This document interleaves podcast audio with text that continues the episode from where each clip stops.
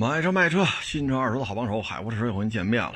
今天是国庆假期的，今天该算第二天是吧？我昨天拍每日一车，我也说成第二天了啊。因为什么呢？因为我九月三十号就让伙计们都回家了，所以我以为昨天是第二天啊。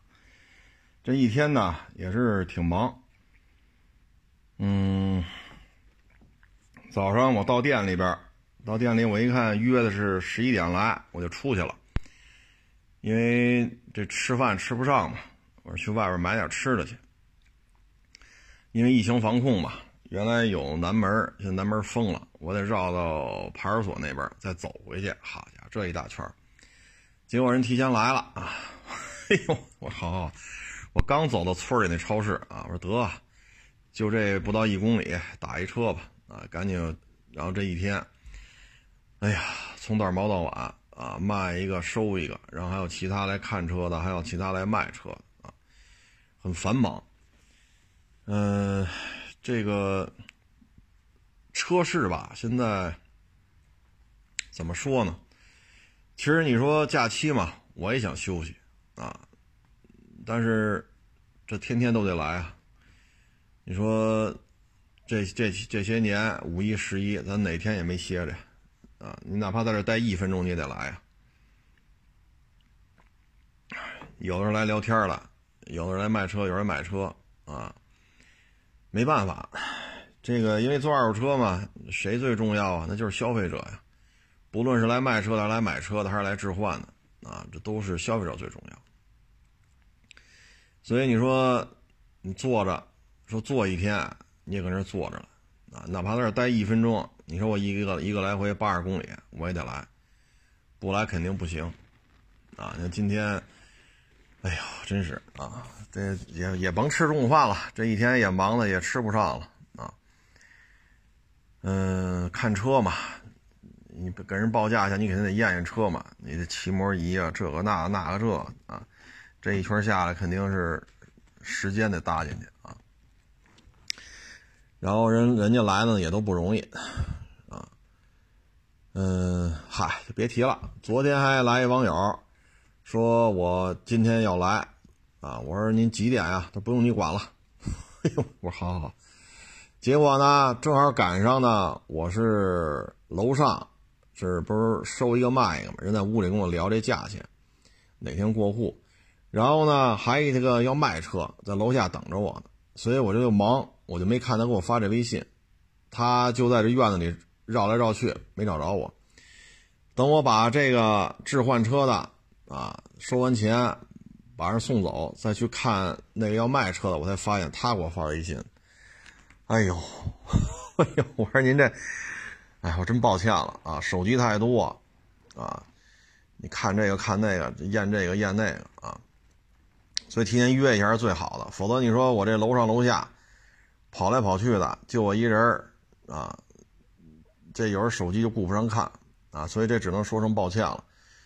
昨天还特意我说您明天打给几点来，您咱约一下，我到时候就，是吧？我看哪个手机是您这个微信，我就不撒手就完了啊。所以这真是挺抱歉的，实在是接待不过来啊。哎，这个昨天呢，哎前天吧，还有网友给我发一视频啊，昨天忘了说了，什么事儿呢？他说让我说说，说这也挺可气的。我说行行行，嗯，狗咬人的事儿啊，呃，他就是这个狗主人这家呢，有一个家庭成员弄一条特特大的狗，那狗有多大呢？大概齐啊，就咱家不都有三人沙发嘛，客厅不都一沙发嘛，沙发前面一般都有一个茶几儿，那狗应该跟这茶几儿这么长。这个高啊，因为量狗的高度不都量它那个后脖梗子这儿嘛，就相当于肩胛骨，就后脖梗子这位置啊。这高度接近一米了，就这么大一条狗，但是什么狗没看出来啊？那个监控不是太清楚。然后呢，这狗呢就咬一个八十多岁的老人，啊，就这么咬。这狗主人吧，动作也不算太大，反正就蹬着那绳子。啊，也没有一个明显的一个分离啊、驱离啊，也没有。后来把这八十多岁老人啊给人咬了好几口。人老人家里肯定不干了，是不是？八十岁的老人，您这这么大一条狗，吭哧吭哧吭哧咬咬这么多口，人家家属不干了呀。然后呢，去他们家人不接待，啊，后来呢就找那电视台，电视台呢扛着摄像机就去了，说您这个啊，就问这事儿，这才出来。出来之后呢，这时候呢是一个男的。岁数挺大的，但那天遛狗那不是他，人就问他：“你们家狗咬没咬我们家老人？”他说：“这我不清楚。”他说：“监控你不看吗？你们那监控不可信。”那电视台的记者问：“那您这事儿您打算怎么办呀？”他不是报警了吗？走法律程序吧。你看见没有？一句道歉的话没有，啊，就这么豪横。这个要我说，按我来看这问题啊。它分几个环节，第一，咱有必要在居民区里边啊，因为咬咬人就是它咬老人那个环境啊，一看就是居民区里的小花园。咱是否有必要在一堆塔楼啊什么的这种小区里养这么大的狗？这是第一个问题，就是我不养这狗，收入是否会下降？我不养这狗，我是否就会一身毛病，就得上医院拉刀去啊，做手术去？我不养这狗，是否会公司破产、工作丢了，然后怎么怎么着？如果没有，你就权衡权衡一下，你有没有必要养这条狗？啊，第二，牵这么大狗出去，你你自己就应该知道，这狗一扑起来一米多高，因为它那个量那后脖梗子啊，就肩相当于肩这个位置，两个前腿上面这一块啊，接近一米了，所以这狗站起来。怎么着得一米五了，一个八十多岁一老太太，个儿也不高，那老那老人，你这狗要站起来比那老人都高，这要是扑上去，咱别说咬了，就这一扑，这老人就得摔出去。你预见性有没有？啊，第三，狗咬人了，一定要拽开，啊，一定要拽开。你看有一些方法，你比如狗咬人了怎么办？你不要拽绳子，拽绳子不是最有效的方法。你把它那眼睛给它捂上，狗眼睛，比如说你手里有衣服什么的，有什么塑料袋，啪把眼睛一捂，这狗马上就慌了。啊，你你拿衣服什么的也行，啊，把这狗眼睛，这狗就拿眼睛啪的一捂，狗什么都看不见。然后你再捏它那个狗那个嘴不是伸出来的吗？它那个就这腮啊，人来啊，按人来讲叫腮帮子啊。当然，这么比 比喻可能不太恰当，就是按人来讲，腮帮子两边这抠着，你这一掐，把那个塑料袋也好，当然别弄一透明的啊，就是不透明的塑料袋或者衣服，往上一弄，或者弄块布啊什么的，往上一弄，啪一掐，这狗就马上就张开，它害怕了。咱你掐它两个腮帮，就是后槽牙嘛，啊，这么比喻反正不太文明啊，是人的后槽牙一边一个一边都有嘛，两边都有，你就掐这位置，啊，两只手这么一摁。如果大狗啊，两边一摁，这个眼睛这一蒙，狗一狗一下看不见了，然后你再一掐，它嘴一疼，它就张开了。这是治狗啊比较灵的一个方法，啊，但是你画面当中你也没有驱离动，就是拽一根绳站那不动，然后任由那狗一窜一窜的往那狗往那老太太身上，然后就咬，所以你也没有一个驱离的意识，没有驱离的行为，啊，然后去家里又不接待人家。不开门，记者来了又说这个，所以这个养狗这家啊，每一个环节好像可能也许大约母都没做到位，所以才会出现人现在就是什么呢？被咬这家，现在我跟你说啊，绝对是记了仇了。通常来处理来讲啊，如果说这是一个塔，因为看去他们家敲门嘛，看那个走廊啊什么的，这应该是一塔楼啊，因为他没让人进家嘛，就去站在这个。楼房这走廊里，我看应该是个塔楼。如果这种塔楼的居民区里边，啊，让以北京为例啊，说养这么大狗，这派出所肯定把这狗就给处理了，就给相当于没收了。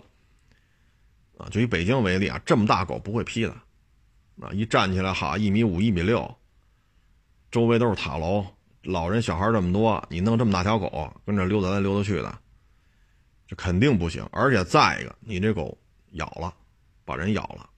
所以这狗肯定会给你没收的。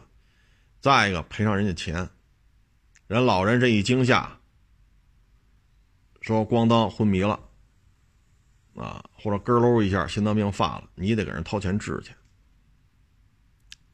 啊，像这种牵扯到这种行为的啊，社保也不管，都得是狗主人来掏，啊，因为社保是您自己说在这儿。因为衰老啊、体质弱呀什么的，那社保是给你报销的。您这不是，那就是狗主人负负责到底。不负责的话，对方垫付，然后向法院起诉你。如果对方也没钱，你这也蹦跶不出，最后老人医治无效死了，这事儿更大。啊，所以这养狗这家吧，基本上就咱不说别的养狗的，咱只是说这一家，基本上这几个环节都没做到位。说赶紧客气客气啊！真对不住，把您家这个咬了，这赶紧费用我们出啊！这就赶紧打针去，然后这真对不起，赔礼道歉啊！是买点什么水果、什么牛奶啊，是吧？看看人家去，这事儿也不会激化到这种程度啊！所以我就跟各位分享一下啊，说为什么把这狗眼睛一蒙黑了，一掐它俩后后槽牙，这狗就老实呢？呃，反正您可以试试啊，您可以试试，嗯。不见得都管用，我只能说，管用的时管用的概率偏高啊，你就这么弄就行了，啊，你别说哈拿那棍子打啊，照那狗身上踹，狗啊，它有些时候它是有倔脾气的，啊，狗是有倔脾气的，有些狗一打就怂，有些狗犯上这个狗的这个倔脾气来，压不压死都不松嘴，你给它那压那个腰那个就。羊蝎子嘛，啊，这不能叫狗蝎子了，就脊椎骨，你给它打折了，它不带松嘴的。所以你要碰上这个就不好办了，啊。所以这个你你最好是蒙眼睛，让它啥也看不见。当然你这布得大啊，你别拿一口罩就捂去了，这 你怎么着把整个这脸全给它捂死了，上下一一一蹬，它啥也看不见了。然后隔着那布，你也知道那槽牙在哪，一两边一掐。大概率他就会松开了，因为他害怕了，啊，他害怕了，啊，那狗有的时候它有应激反应，越打越咬，越打越咬，啊，所以这个就是得聊，啊，这这这这这就是得，嗨，怎么怎么聊去了？就是跟人是这么弄，跟狗他得按照狗的方法来，啊，你说养狗嘛，我也养，是吧？原来咱节目当中也专门聊过藏獒。黑背，是不是？原来这个那多少年前的事儿啊！原来我也好养这玩意儿啊。那藏獒这劲头子，好家伙！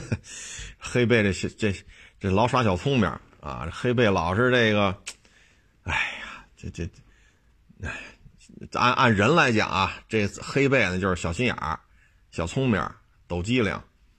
按人来讲呢，这藏獒呢就偏憨厚、偏老实。啊比较朴实，你像黑背和藏獒放一块儿，你除非是打小一块养大的啊，打小这俩仨月一两个月就天天一块打，那没事儿。你要没人不是这么养的，黑背和藏獒放一块儿，这黑背能活个三分钟，能活个五分钟，就算命大啊。所以你像这种狗如果打起来的话呢，说怎么解决？那当然，你说要藏獒要打起来，往死了打，那只能是狗主人进去，生人别进去，啊！你说这狗这藏獒是我养的，那我这拉开栅栏门我就进去，往这往这往这一盖，啊，然后一跟他说话，他知道眼睛一盖他也害怕，然后你一说话，这狗他知道主人在边上，啊，他心里就不会那么说有应激反应，然后你掐这俩后槽牙，松开松开松开松，一掐一疼。他知道狗主人的，他马上就松开了，啊，所以这还好办点因为藏獒要是急了的话，它那咬合力太大。原来咱节目当中也说过，现在木头那墩布墩布把，有这藏獒，它不是也是就跟那淘气嘛？看着它也这这这，你它它有时候藏獒它也是闲的啊。要说人闲的，他妈这狗也是闲的，你踹它一脚吧，它还在那儿捣乱。你拿着墩布棒举着打他，他一张嘴，咔嚓一口把墩布棒给咬折了。你本意是抽他一顿，他以为你跟他闹着玩所以有时候这个狗的这个攻击性啊，这个你还是有心理预期啊。当然我说是比较极端的案例了啊，这是这这这藏獒，这北京这谁家里还养啊？这个现在很少了啊，不能说没有，很少了。在你家养藏獒，派出所也不干呐。我说这多少多少年前的事儿了啊，不是现在。所以呢，对于狗的攻击力呢，你一定要有一个想法，你不能说我们家狗不咬人，我们家狗从来不咬人，我们家狗可老实了。你怎么事儿那么多？你走你的呗，我们家狗才不咬你呢。你看见没有？这就碎嘴子，嘴还欠。那狗咔嚓一咬，那不是我们咬的，跟我们没关系。你你打幺那打幺零打幺零，那就跟跟我没关系，听警察的，你该干嘛干。这就是什么呀？碎嘴的嘴又欠，又不会做人，啊！所以这个时候吧，我们只能说，被咬这八十多岁这老太太，人家家里人呀，愿意找律师，愿意走派出所，愿意上法院。人家要是说，好家伙，我们家老太太死了，因为你这一下心脏病，咯喽一下没救过来，这时候就不是像这采访那家里那男的那个主人似的哈。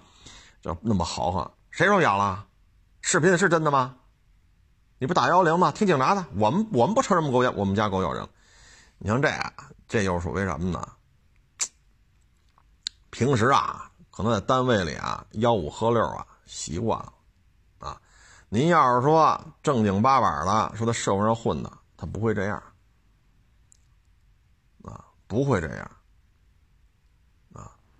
像这个吆五喝六的。原来有多少年前了？十年前吧，十二，十，反正十，反正十小几年前，啊，也是遇见一个交通纠纷，啊，人家呢开了一金杯送货，倍儿老实，一句一句话都没有，老实巴交的。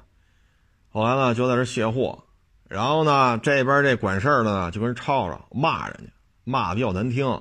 啊，其实你让人开走，那后边卸货不就完了吗？说师傅，你往前挪挪，是不是？你往前挪挪，这这是走人的啊，这是客人从这走，您这挪后边去，往前开一点，成吧？您辛苦。那人家二话不说就开走了，嘿家伙，上来就骂，我勒个去！啊，这个后果就很严重了啊，什么后果就不在这说了。为什么呢？后来不是警察来了吗？一查身份证。马上就问这骂人，你是不是骂他了？没有啊，没骂呢。警察说这十八年刚放出来啊，关了十八年呀，怎么会这样呢？你不骂他，他能这样吗？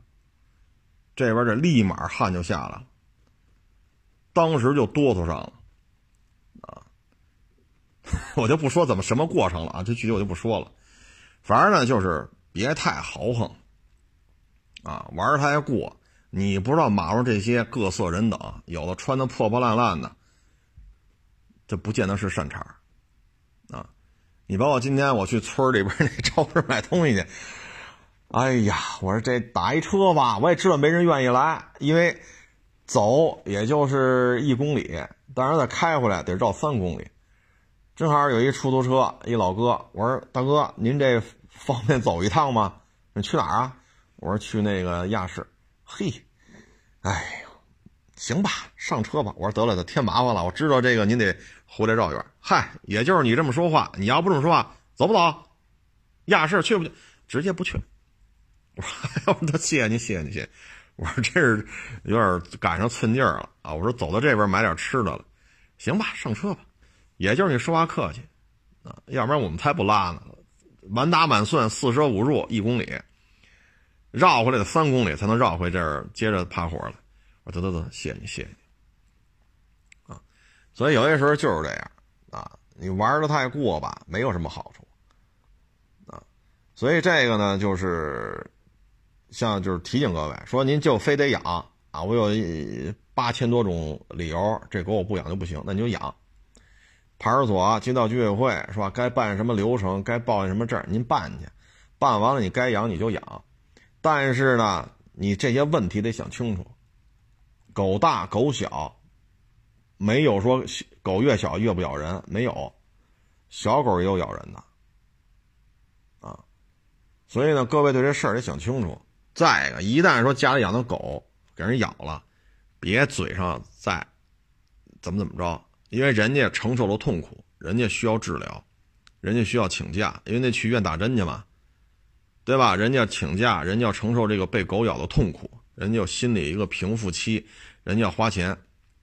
当然了，你把你家狗把你可能这这医疗费得你出，咱就别嘴上再碎这么碎啊。所以，因为咱这是一汽车节目啊，有些过于，咱不能在这说啊。我有些只能点到为止，所以大家呀，就出出门在外，差不多就行，啊，差不多就完了。真是说咱家狗给人咬了，赶紧带人看病去，赶紧说买点水果家看看去，好话得说了。礼咱得送了，啊，理儿咱也得做到了，就完了。你你你说，你像这男的这个这劲头子，哎呦，因为生活当中吧，他有些人呢，可能学习了十七八年才出来，有些人呢，可能在里边待了二十多年他才出来。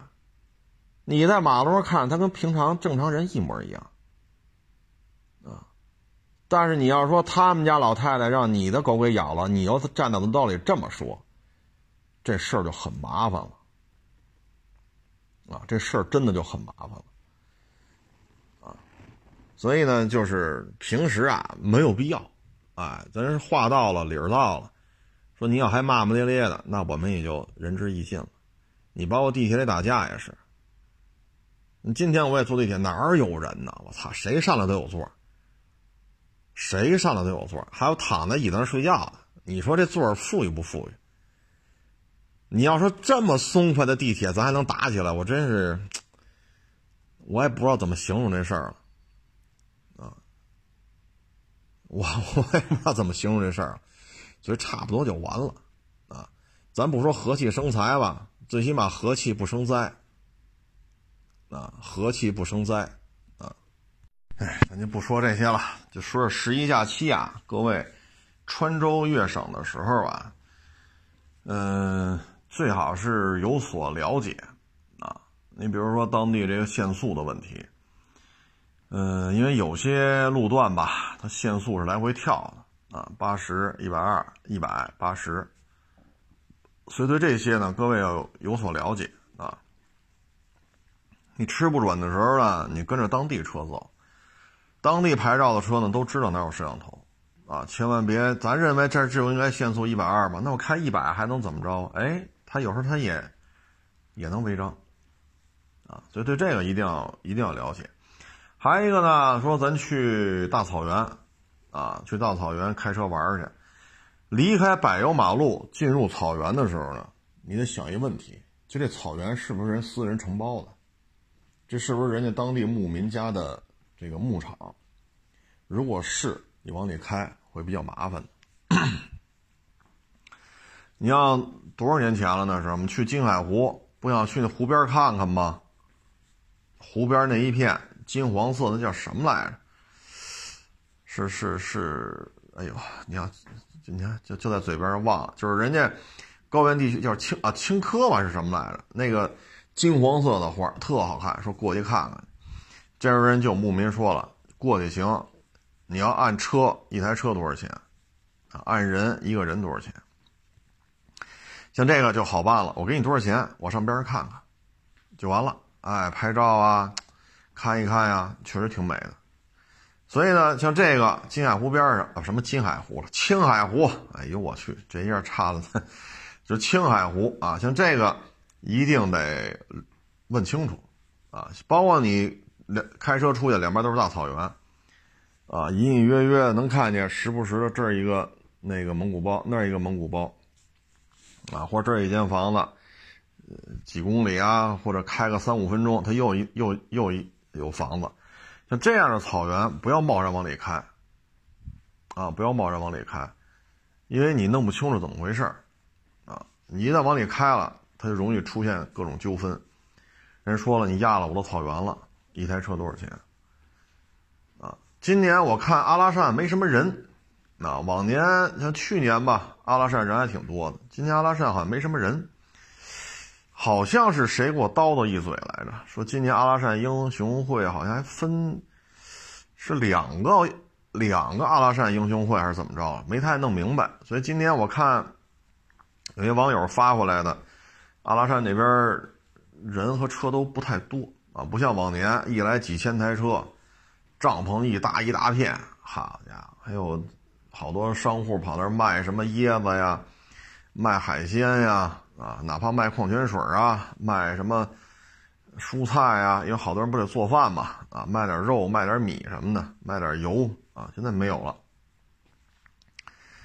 这个不知道什么原因啊，但是阿拉善也去过，沙漠里跑跑其实挺好的，啊，但是沙漠里跑的一定要注意安全，草原呢，咱尽量别给人压，啊，你弄不清楚，啊，沙漠，我相信各位啊，分得清楚什么是沙漠，什么是草原。啊，我相信各位都分得清楚，所以咱别为这事儿再产生一些纠纷，啊，人家拿出相关的证那个文件来了，这块地我承包了，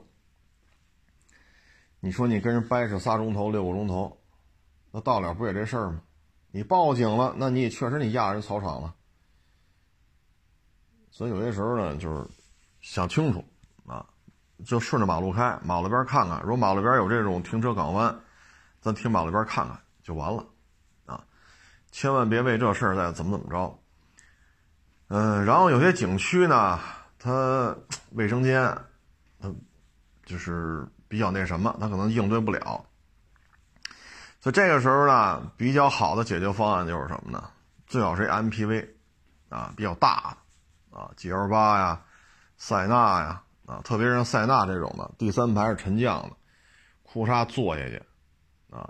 你要是小孩啊，或者说女同志什么的，他就可以在这个你把第三排第三排座沉降弄下去，他可以在里边当一个简易卫生间，啊，总比那憋着强嘛。说这厕所能用吗？能用，门口排二百人，这门口排二百人，你可怎么办呢？说排没二百，排五十，排五十个人你也得排会儿了吧，对吧？五十个人，一人一分钟，五十分钟，那到您这儿就将近一钟头了。你憋得住吗？所以大 MPV 第三排沉降的这样的话呢，是吧？就方便一下嘛。你这这人有三级，是不是？包括小孩啊、老人、女同志什么的，你在这儿就可以解决啊。所以咱就别想那么多了，总比憋一个钟头强吧？所以这个出去旅游吧，这些事儿得想到位了啊，得想到位了，想不到位啊，特别带着老人孩子。啊，带着媳妇儿，这有时候确实跟一人出去不一样。然后就是住，现在我看有的那旅游景区，好家伙，那酒店五千块钱一晚上了，还有七千块钱一晚上的。哎呀，这个说什么好呢？因为疫情这事儿确实咱也没法控制啊。说它一定没有，一定有，咱没这本事，所以有些酒店吧，咱也不好预定。啊，你比如我现在我要预定春节的，对吧？二零二二年啊，春节，比如说三亚，但是现在咱也不知道什么情况啊，对吧？你说自己所在的城市如果库嚓出个病例，得嘞，谁也别出去了，那你这酒店怎么办呢？你得交钱呐，你预定也不是说纯粹动嘴皮子呀，你得真金白银给人掏啊，那你这出你。这这就没法弄了，这个，啊，所以现在有人预定吧，确实也是有客观的原因，也不太敢去预定，啊，你像厦门，比如你住厦门，你说我这个十一我要去三亚玩去，我预定酒店，那现在厦门，哎，好像今天没有病例了吧？昨天还有呢，你说你出不来啊，对吧？你出不来啊，你即使出来了，那边也得让你隔离啊，您这个。厦门来了，那那你说我十月一号订的酒店怎么办？所以确实也为难。哎，这说什么好呢？没招啊，没招你说自己或者两口子啊，那请咱车里边凑合凑合。但你要带着老人孩子，也不能在车里凑合呀啊。所以你只能去酒店，贵就贵点吧，没办法。咱们国家现在原来啊，新马泰。欧洲、北美啊，或者非洲大草原，看大象、看毛驴啊，看什么这牛啊那个兽啊什么的，现在也出不去了，所以就是 这些消费就全停留在国内了。你说是好事吗？确实也是好事儿啊，确实也是好事毕竟咱们国家疫情主要经济体里边，咱们应该是做的最好的啊。嗯，只能说大家就是多担待吧，真是没有办法，真是没有办法啊。这个出去玩，尤其是带着老人孩子啊，老人孩子这个，咱们的忍忍就算了啊。所以各位要举家出行的时候呢。就是还是怎么说呢？规划好，然后不要发生一些冲突啊。再就是车啊，别剐别蹭。你像外地啊，住一些，尤其是小县城，它没有什么星级酒店，那怎么办呢？你最好找那人有院子的，有围墙围起来的，有院子有大门啊。然后呢，你看院子里还有监控啊，你最好找这样的地儿住。你把你的车停在。监控探头底下，啊，监你去开房间的时候，你看一眼这监控能不能拍着我这车？说能拍着，那最好，啊，您别哈就马路边一停吧，或者那边有块空地，马路对面有空地，去停马路对面去吧。那是你们宾馆的，不是，那就是一块荒地，谁停都，这你就别停了，你也别在这住了，啊，因为你出门在外嘛，你这种四五线小城市或者说县城，都别说城市了。真给你轱辘偷走几个，或者玻璃给你砸了，你说你怎么办？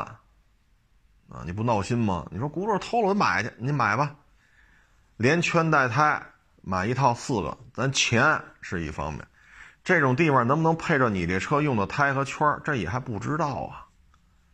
人说了，行，你往那边开五百公里，那儿有胎和圈，那怎么开？我这车没轱辘了，所以有些时候呢，就停车的时候一定要注意。啊，最好找这个有围墙的，然后确实这个停车场也有门啊，它晚上关不关咱不管啊，它确实有门哎，确实有围墙，然后再有摄像头，咱把车停那摄像头底下，您去开房间交钱之前，你先看一眼摄像头能不能拍着我这车，都 OK 了，你再选择跟这住，啊，要不然的话，有些事儿咱就，是不是？哎，因为春节别说春节，因为十一期间吧，休息的人多，休息的人多啊，所以你真是买轮胎、买轮毂，一下买这么多，这个有时候物流什么它也费劲呢，啊，你不像说北京、上海、广州、深圳是吧，或者南京啊、重庆啊、成都啊、杭州啊是吧？像这种大城市无所谓，你像那种都都都县城了。所以有些事儿你最好有个提前量，这不能大意，啊，真是不能大意。你说咱们受点罪吃点苦无所谓，老人孩子怎么弄啊？对吧？你说带着媳妇儿出去，你说担惊受怕的，这也不合适啊，啊，所以对于这些一定要注意啊。当然了，如果经济条件允许，或者说这个地方硬件它也有，那咱就星级酒店，啊，星级酒店。啊，保安啊，监控啊什么的，这个那相对就更靠谱了啊。至于说骑摩托车呀，哎呀，我真是觉得，哎呀，风险太高了啊，风险太高了。你说这一天骑几百公里，这我认为没问题，只要车没问题，身体状态别太差，这都不叫事儿。但是呢，它的例外就在于什么呢？就是你比如一些恶劣路段，你怎么办？再一个呢，车坏了怎么办？啊，这个摩托车本身它负荷能力就有限，所以你要真是说咱们哥几个出去玩我认为啊，最好是什么呢？比如说咱们这个是春风啊，春风八百，比如说是本田 CB 四百叉，啊，或者说什么凯越那个 ADV，啊，那咱最好咱几台车呀是一样的。同品牌、同排量、同型号，然后呢，最好的咱们后边呢是跟一辆，比如说帕杰罗，啊，霸道，啊，哪怕说再便宜点，哈弗 H 五，老帕拉丁，是不是？这也行。然后呢，咱这常用的啊，什么火花塞啊、链条啊、减震筒啊，啊，包括这个油门拉线啊、刹车拉线啊，啊，什么刹车拉，线油门拉线啊啊，刹车油管啊啊，刹车油啊，机油啊啊，然后包括堵漏的，万一油底壳崩磕漏了呢？油底壳补漏了，或者再带个油底壳啊，然后随车的工具，包括轮胎，万一扎了呢？啊，包括转向灯啊、大灯啊什么的啊，你把这些都带上，工具也带上。这样的话呢，前边五六辆、七八辆摩托车，后边跟一车，当然了，你说我不去越野去，我也不走丙察察什么的，我也不去无人区，我就顺着马路开，啊，比如青海湖转一圈，那你也不用买这些硬派越野车，那你可能家里谁有个四驱的，汉兰达，是不是？哪怕是四驱的途昂，这都没问题，把这东西装后边，二排三排都收了。啊，这样吧，大家有个照应。万一谁人这个身体状态出现问题或者摔伤，我有这台汽车，我可以把它迅速拉走。啊，因为摩托车，你像汽车二三排放倒了，它可以差不多平躺啊，差不多能躺在这儿，或者说把这个副驾驶靠背尽量往后放，座椅往后一点，这样的话也接近于平躺。你可以把这受伤的人或者身体不适的人放在这儿，然后赶紧开车把他送到最近的这个医院。啊，如果说咱真是说五六辆、七八辆，那咱最好是跟个车，啊，实在不行弄个面的都成，啊，弄个什么宝骏七三零、五菱宏光，哪怕这个都行，你最好是跟辆车，啊，因为你走公路嘛，你要纯粹走公路的话，你不去霍霍去，不去越野去，面的、全顺、依维柯、金杯都行，啊，所以最好是跟一辆汽车。啊这样的话呢，真有什么事儿都好办。你像我们原来去的时候就遇见过这个啊。你像摩托车，假如说啊咱从这到那儿三百公里，那你也不能十分钟就开到了呀。那三百公里怎么得开几个小时呢？那这期间吃怎么办？那你这汽车上它可能带着热水啊，它可能带着面包，带着烧饼夹肉，可能带着方便面啊。或者弄个小炉子，弄个小锅啊，往上加点水，矿泉水往里一倒，煮点挂面，握个鸡蛋，切点西红柿，是吧？再弄点午餐肉，大家你一勺子我一勺子都能吃点啊，有点热汤，对吧？那停在这停在汽车边上，然后生火做饭，所以有一辆汽车相对方便一点。如果你不去越野的话，金杯、全顺、依维柯、什么五菱宏光，这都行。啊，当然你说汉兰达、途昂、CRV，是吧？什么翼虎都都这都行，公路上跑都没问题。最好是有这么个车，咱别哈三四个人去了，真出了问题太麻烦了，太麻烦了啊！所以就是仅供参考。说我没事啊啊，我们一个人去都没事，那您厉害啊，就当我没说，就当我没说啊。因为这个摩托车的负荷能力是有限的。它不像汽车，啊，拉点备件啊，拉几条轮胎啊，拉点这工具那工具，拉点这备件那备件。你要大一点，像全顺依维柯，拉辆摩托车它都能拉，是不是？包括咱刚才说的身体不适啊、摔伤啊什么的啊，所以还是尽量让咱的旅途啊不要受突发状况的影响，一耽误耽误两三天，尽量避免这种情况啊。因为就七天大假，说你加个倒休这个那，你能歇多长时间？是吧？你就这么点功夫，你在外头修车这那，你再耽误一天两天，你一会儿就着急了就，啊，仅供参考啊，仅供参考。您要觉得没用，您就可以不听啊。我们也就是一片好心啊，也没有恶意。然后今天还一网友找我两三回了，他是辽宁什么地儿的来着？是要卖一台，呃，要是起亚的话，那车应该叫 K 二，北京现代叫什么来着？瑞瑞纳，我也记不清楚了，因为这车也是有些日子没收了。然后呢，说是一万来公里，说要开过来卖给我，说能不能多卖点？像这种车呀，新车就没多少钱。啊，手动挡的最便宜的指导价是四万八千八吧，是四万九千八来着。所以这车它就这么点钱，啊，我们呢又迁不到北京来，啊，因为那是国五的。我们北京现在和辽宁之间二手车要要签的话，北京往辽宁签行，辽宁往北京签国六 B。而且此国六 B 和彼国六 B 是不是一样，谁也不知道。这辆是辽宁牌照国六 B，能不能签北京？不敢说，拿手续来问去。然后呢，这车我说我跟他回复就是当地找人看看。为什么呢？这车啊，咱就具体不说多少钱了。你这起步价就是四万大，四万八九的样子。那这车你说我们能给多少钱？啊？那因为辽宁牌，北京的消费者买不了，我们还得卖外地。那卖外地的话，这车新车就四万多。那人为什么要来北京买？来北京再开回去，来有没有路费？开回去交不交油钱？来北京吃住？那有些网友说高速费不交，高速费现在是不交。你来了，车主他也不开门啊，对吧？十月八号才开门，八号的高速费还免吗？所以你这么一来一回，成本在这儿呢。那人家觉得啊，假如说啊，咱就随便这么一瞎说啊，假如说当地人家这车二手的，假如说卖三万三、三万四，那人凭什么来北京买呀？那北京就得便宜呗。是不是知道我也上不了北京牌，就得卖外地，你得便宜啊？那可能我就得给人家三万一。那你之所以要要把车找我卖了呢？你是觉得我能给的比辽宁当地高？那你说这车当地，假如说卖三万三啊，人家人家可能是两万九收的，两次过户费抛光打蜡，这车合到三万一了，人卖三万三，人挣两千。那假如说卖两万九，我得给你三万，我。我给你三万，你觉得不合适？为什么呢？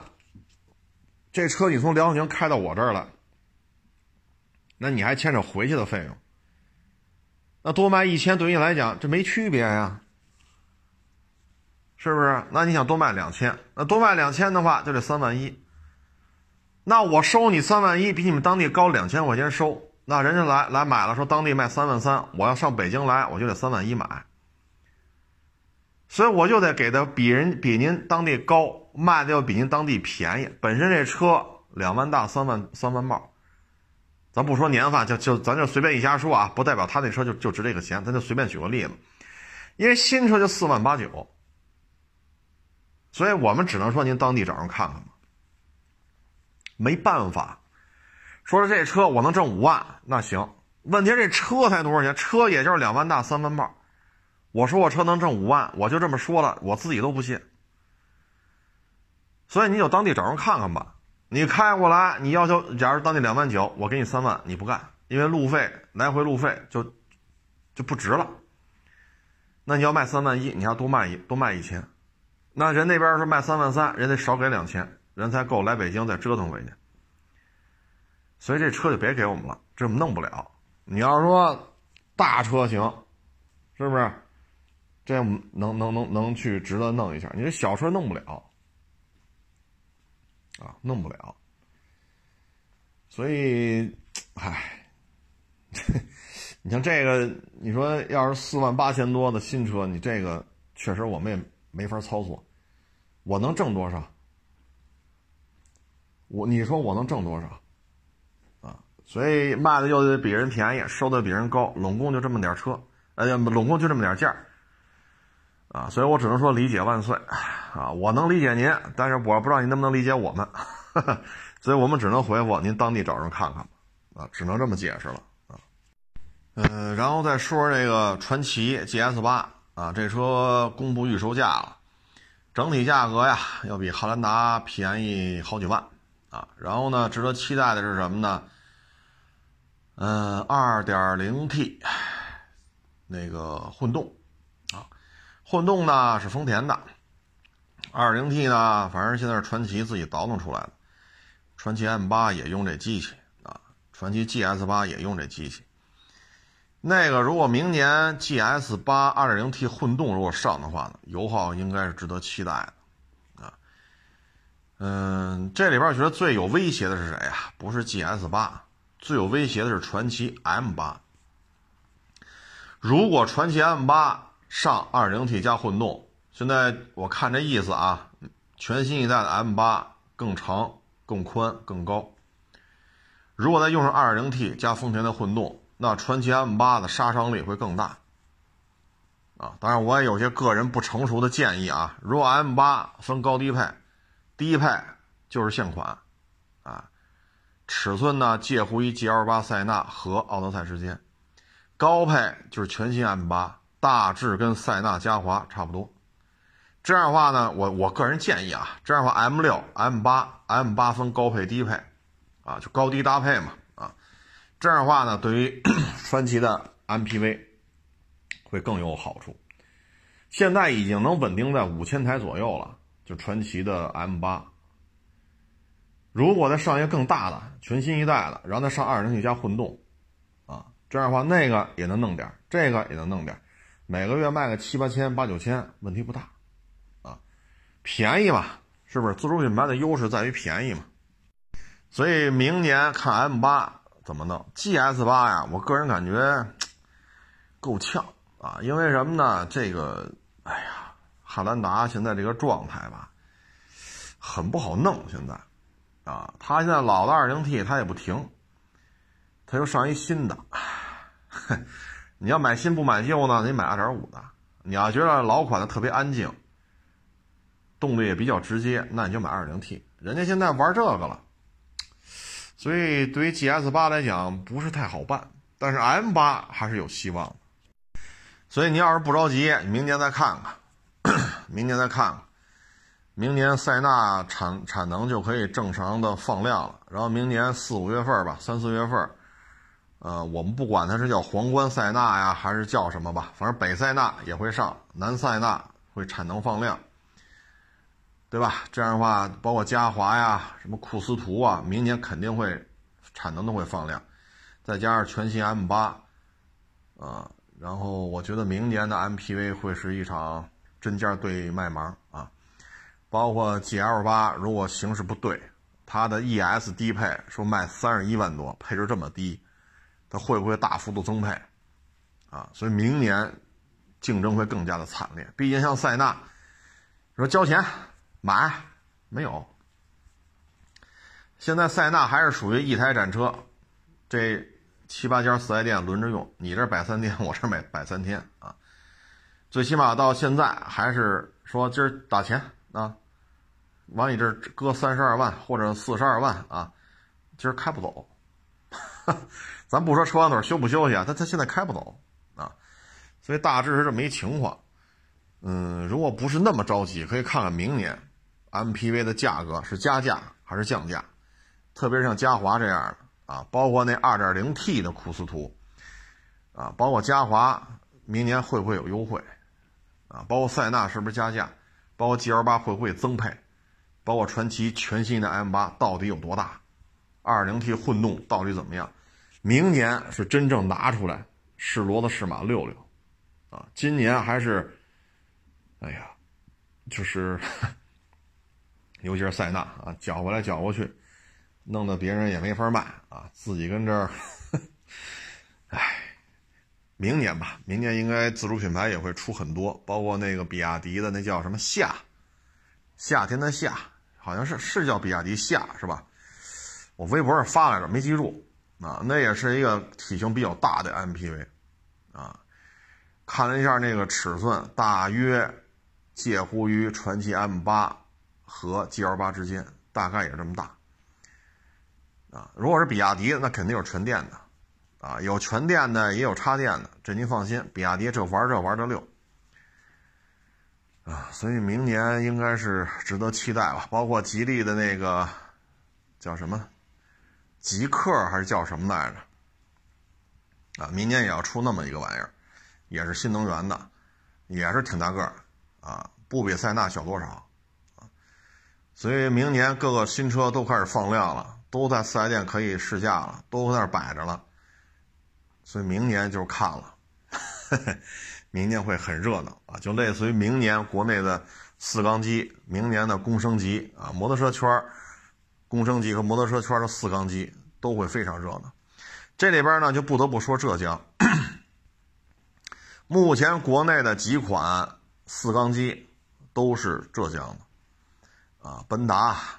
那个叫什么来着？忘了，他，哎呦，就是卖发动机的啊，然后就是黄龙六百，就国内现在啊已经造出实车来的这四缸的都在浙江这三家，都在浙江，包括这个这俩大工升级就亮件的啊，一个春风，一个那什么倍耐力，所以你看浙江摩托车的这种精进程度，现在已经是有点江湖地位了。你像重庆，嗯。老一代的基本上消亡了啊，嘉陵本田呀，建设雅马哈啊，这个反正有没有这企业，反正有应该是有，但是没什么动静了。嗯，高金出了个一点二双缸啊，然后就看龙芯呗，龙芯这边倒腾发动机还是比较下功夫，但是现在看亮了价的工升级在浙江。啊，倍耐力幺二零零，春风幺二五零，三款四缸机也在浙江，啊，所以现在我们就明白了，为什么二十年前华晨的项目一定要去浙江，都是有原因的，都是有原因的，不是原来华晨那个那个大当家的说脑子一热要离开东北，非要去浙江，不是的。发展到今天，就证明江浙沪这一带玩工业、玩经济，啊，包括鱼米之乡，甭管怎么哪个角度来讲，它都是一个非常有潜力的地方。啊，最起码现在有价钱的、公开发售的国产工升机都在这儿，三个四缸机也都在这儿。啊，所以这个真是怎么说呢？非常有潜能的一个地方。啊嗯，其实说这个就想起澳大利亚来了啊！你说澳大利亚，自打霍顿啊，包括什么其他的一些品牌啊，在澳洲把工厂都关了，这就意味着澳洲的重工业就到了一个新的阶段了啊！就是说没有什么重工业啊，军工产业也极其的萎靡不振，因为它体量太小，它不像咱们说护卫舰五字头。五零零到五九九，这号段用满了，也就咱们能干出这事儿来。你再找第二个国家，造不出这么多护卫舰啊！啊，说一百个号不够用，不够，不够用啊！所以呢，咱护卫舰可以做很多，成本可以摊销，然后呢，咱们装备这么多，就可以在这基础上大量的出口。但是澳洲不行，它没有这么大体量，它不可能造一百艘护，它弄个五六艘护卫舰已经很吃力了。然后呢，高科技也不是太有话语权，啊，所以呢，你看，你看英国跟澳澳洲啊，咱不说国土面积啊，英国跟澳洲比，那英国国土面积太吃亏了，人口数量差距不是太大，但是你看澳洲，你现在看英国，英国有些掐尖的东西，比如说航空发动机，嘿这你不服不行，对吧？它有一些重工业的。尖端的东西在手里掌握着，啊，你比如说他六万多吨那大航母，人弄出两艘来，啊，你虽然说没飞机，然后老漏水，这那我弄出来了。你包括法国，人口数量也没比澳洲多太多，核反应堆、核潜艇、核航母，啊，包括那个阵风战斗机，包括原来的幻影两千，啊，包括再往之前的幻影三啊、幻影 F 一啊。等等等等，所以这些国家重工业特别掐尖的东西，人都拿着呢，啊，人都拿着，但是澳洲没有。现在澳洲呢，基本就是矿石、矿产，呃，牛羊肉，包括相关的毛啊、奶啊什么这那，啊，所以你看它这个就差多了，啊，你说澳洲玩摩托吗？没有，没有什么摩托车品牌，自己能弄汽车吗？也就是个霍顿。但大家一看霍顿也知道，这怎么看着似曾相识啊？没错，就是稍微改吧改吧，换个标就叫霍顿，不是他澳洲自己研发出来的车型啊。所以你现在呢，就靠这些老天爷赏的东西出口啊，但是老跟在那吵吵，所以你看咱们不买了，这下傻了。你看铁矿石二百多。原现在原来二百多，现在不到一百了，啊，牛羊肉啊，这些毛啊、奶呀，啊，这一旦不买了，立马就抓瞎了，所以这就是属于什么呢？有些事儿没想明白，啊，有些事儿没想明白，那没想明白就会吃亏呗，啊，你看沙特就靠卖石油，没啥资源资，没有资源，这个自然资源。那你看跟咱们，是吧？跟俄罗斯、跟美国、跟英国、跟德国没有太大的矛盾，跟谁关系还都行，是吧？这儿也买点武器，那儿也买点武器，这家家都买，啊，家家都买过，啊，大家搞好关系，然后你都买我的石油就完了，跟谁关系都别闹，因为什么？我只有这个东西，别的我没有。澳洲比它多一点，但是没有石油啊，就多一点，就是除了矿藏，还有牛羊肉、奶制品相关的羊毛啊，除了这个也没了。啊，重工业就霍顿一关门，包括其他的主机厂纷纷停产，关闭生产线，只纯做出口、出口进口的贸易。唉，所以这就是没想明白啊！你看浙江这摩托车，啊，这就属于想明白了。江浙沪这个，你看啊，上汽大众、上汽通用、荣威。呃，南京还有一个那叫什么 MG，啊 MG，包括还有依维柯，还有什么来着？啊，就就这一大片啊，对，吉利，你瞧，把这把吉利给忘，就是吉利啊，就这些都是在江浙沪这一带，啊，然后包括刚才说这摩托，你要再往前倒，上海还有一幸福摩托呢，就是仿那本田的 CG 幺二五啊，所以你看人这片儿。这就属于要重工业，咱也有啊；要这种电商，它也有。嗯，杭州，对吧？江浙沪这一带，应该说是产能是非常好啊。你说轻工业也有，重工业也有，互联网也有啊。教育产业呢也不错啊。江浙沪这带也有一些非常好的大学，然后也有非常好的医院，非常好的医生啊。对外贸易做的也很好，对内对内就是国内贸易做的也不错，啊，所以你看江浙沪这一块人家就是做的很好，你像澳洲，这就属于没想明白。你说，要么你像这个法国似的，或者像德国，啊，德国人口数量比澳洲多，但是也没多太多，说来五亿，德国也没有五亿人口，也是几千万，大几千万，但你看德国没有，坦克。火炮、轻武器，这都是德国擅长的。尤其是你像咱们老看那个抗日战争，什么敌后武工队、盒子炮，是不是？哒哒哒哒哒，二十响快慢机啊，那玩意儿其实就是德国人的啊。包括你像港台电影九十年代的啊，一说那个香港飞虎队啊，还有一些黑社会一拿出来那个 MP 五，那不也是德国人的吗？包括现在高精度步枪、狙击步枪。手枪，你看德国人玩这玩的也很溜，啊，包括那常规潜艇，啊，二二零级、二一级，这是一个非常大的产业链，这德国人玩的也很溜，啊，包括自行火炮，那叫什么 PHZ 两千，那在那会儿，这这这门自行火炮那相当了得，啊，所以这个包括它坦克出口也量也挺大的。啊所以你看，人家国家不大吧，核心的东西人手里有，攥得住的，你包括说法国啊，那航母是差点啊，核反应堆就是潜艇的核反应堆，然后带着这么大一个航母，动力太，然后老出问题，但是人家有核动力航母，除了大老美就是它，这一点你得承认，确实故障率高，确实跑得不快，作战效能确实比较差。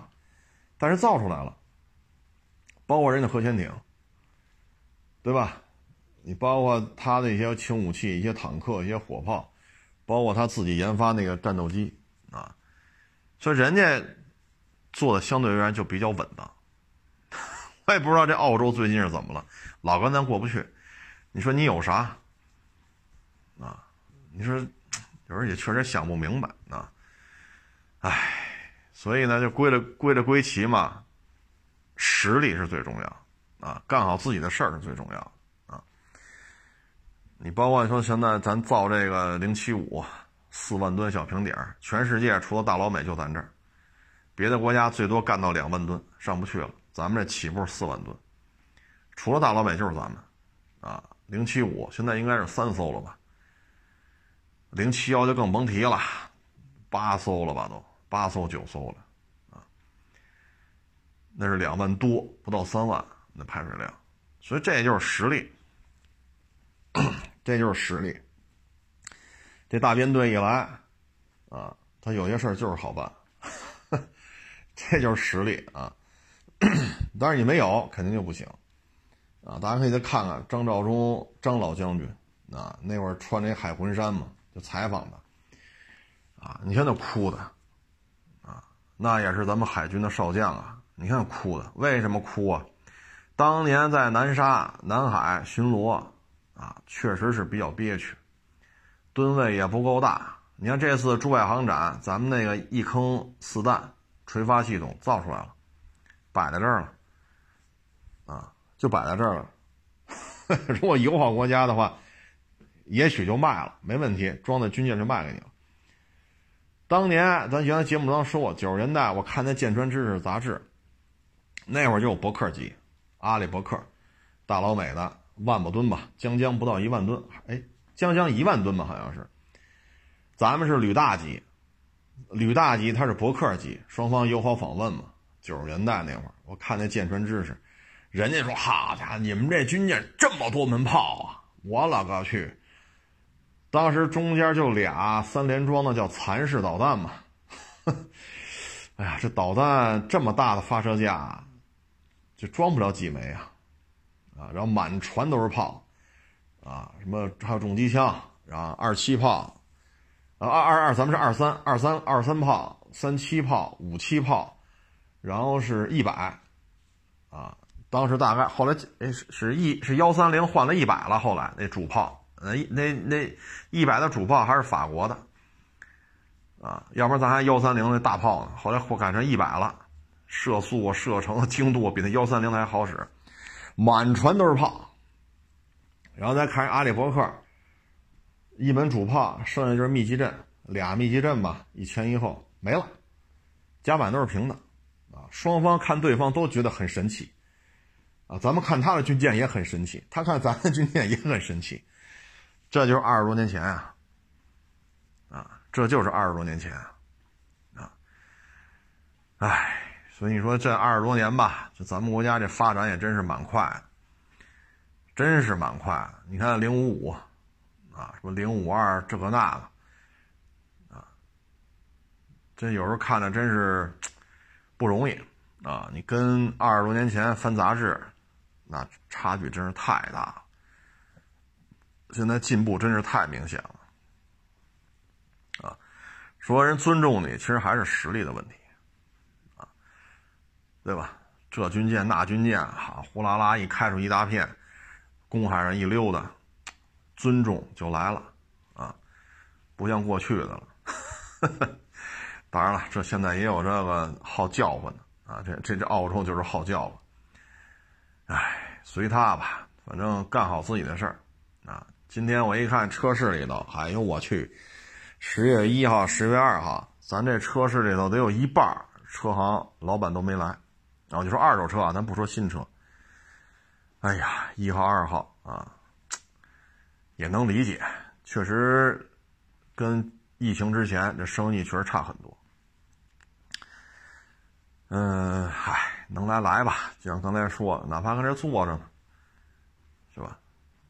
该坐着也得坐着啊。有人买有人卖，那就接待着；没人买没人卖，就跟这待着啊。没办法，反正我是没敢歇啊，这一直这么耗着，也不白耗着啊，也不白耗着，有收获就行啊。嗯，最后呢，还是提醒各位。就是假期出游啊，堵车呀，这个呀那个呀，还是尽量避免一些纠纷，啊，嗯，怎么说呢？保存好证据，是不是？保存好证据，然后该找相关部门投诉投诉，但是尽量避免现场发生一些冲突，啊因为有些事儿一旦出了之后很麻烦。出门在外嘛，还是和为贵，啊，嗯，祝大家这个国庆期间吧，啊，不论是在家休息的，还是出去玩的啊，都能够开开心心、顺顺利利。呃，欢迎大家关注我的新浪微博“海阔试车手”微信账号“海阔试车”。